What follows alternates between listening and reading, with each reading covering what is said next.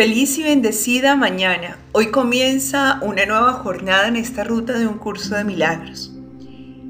El tema especial número 6. ¿Qué es el Cristo? Tantas veces hemos escuchado esta expresión y hoy, reunidos con todo lo que se nos ha amplificado a través del libro teórico de un curso de milagros, se nos lleva a la práctica, recordando que el Cristo es la parte de nuestra mente que nos trae a la verdad, reconociéndonos como uno solo con Dios, dándonos la oportunidad de comprender que jamás hemos salido de nuestro hogar, que nuestra esencia es de inocencia, que hacemos parte de la mente del Creador. No hay nada que pueda separarnos de ella. No hay nada que nos pueda hacer ver parecer, sentir y percibir de forma distinta, pues el único propósito de Dios es continuar siendo eternamente lo que genera una conexión única llamada amor. Y dentro de ese amor se nos permite entrar en este sueño para por fin santificarlo a través de esa mirada y ver al mundo completamente santo libre de pecado.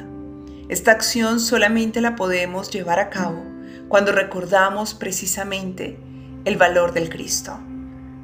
Y su entendimiento y su comprensión solamente puede ser posible a través del Espíritu Santo, quien es nuestra guía en medio de este mundo de dualidad, en donde compartimos una mente sana, pero también Acá a través de la ilusión le hemos dado cabida a una mente egoica. Sin embargo, esta experiencia de la mente sana, de la mente limpia, nos acompaña. Veamos cómo puede ser esto comprensible y aplicable en este mundo de sueños que parece querer negar la verdad e imponerse como si ella misma fuera la realidad. Cuando estás en una situación en donde te sientes superior o inferior a los demás, bien sea por capacidad, por posición, por sentimientos, por apegos, por eh, el punto en el que te ubicas. Desde allí, quien habla es tu mente egoica, tu mente que considera que pueden existir diferencias, tu mente que se asocia con una parte puramente humana y que ha olvidado tu parte divina o que la he dejado para momentos específicos como tus eventos de oración, de meditación y para algunos la muerte, allí solamente donde se puede vivir en espíritu. Este pensamiento no está solo. Hay alguien que lo observa. ¿Quién? Tu mente pura, la mente del Espíritu Santo. Lo observa en silencio y calma, cuidando de ti mientras sueñas.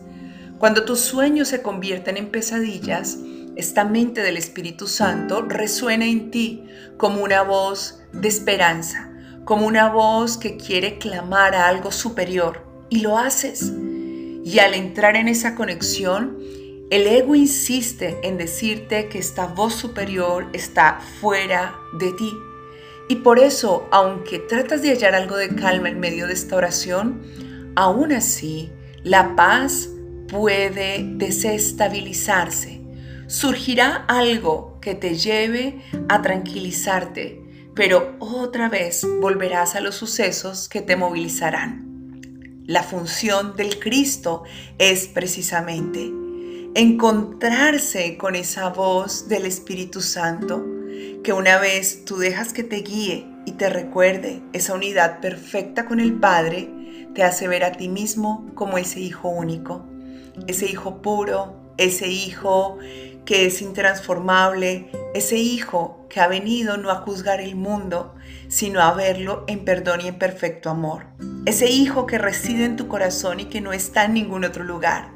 Entonces allí nace el Cristo. Entonces allí comienzas a entender que aunque en apariencia en este mundo pierdas la paz, porque aún estás aferrado a algún apego, alguna sensación, alguna expectativa, siempre permanecerá la verdad. La verdad de que tú y todos tus hermanos son uno con Dios. La verdad de que el tiempo no existe, que estás unido en la eternidad. Así que allí Cuando vengan esas tormentas mentales, físicas, circunstanciales, podrás invocar la voz del Espíritu Santo y al hacerlo confiadamente descubrirte en conexión con el mismo Cristo. Y surgirá una risa profunda sabiendo que te has alterado solo porque olvidaste que eras el Hijo de Dios.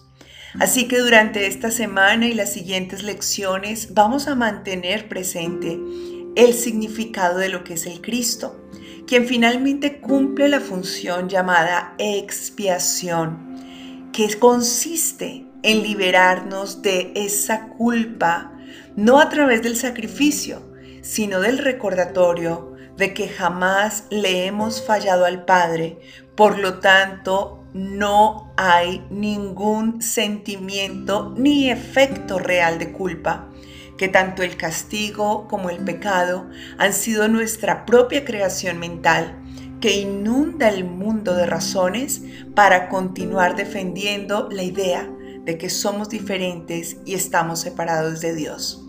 Mantén presente durante toda esta semana este recordatorio y te invito a que practiques como lo invita también el Espíritu Santo a través del manual de ejercicios, a que diariamente escuches una y otra vez el relato que nos entrega para regresar nuestra memoria a la verdad y traer a nuestra mente la presencia del Cristo. Del mismo modo, te invito a que leas las lecciones puntuales dentro del libro.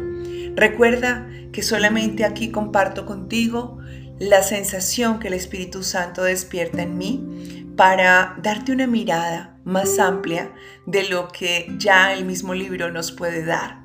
Así que gracias de nuevo por hacer parte de este entrenamiento de milagros.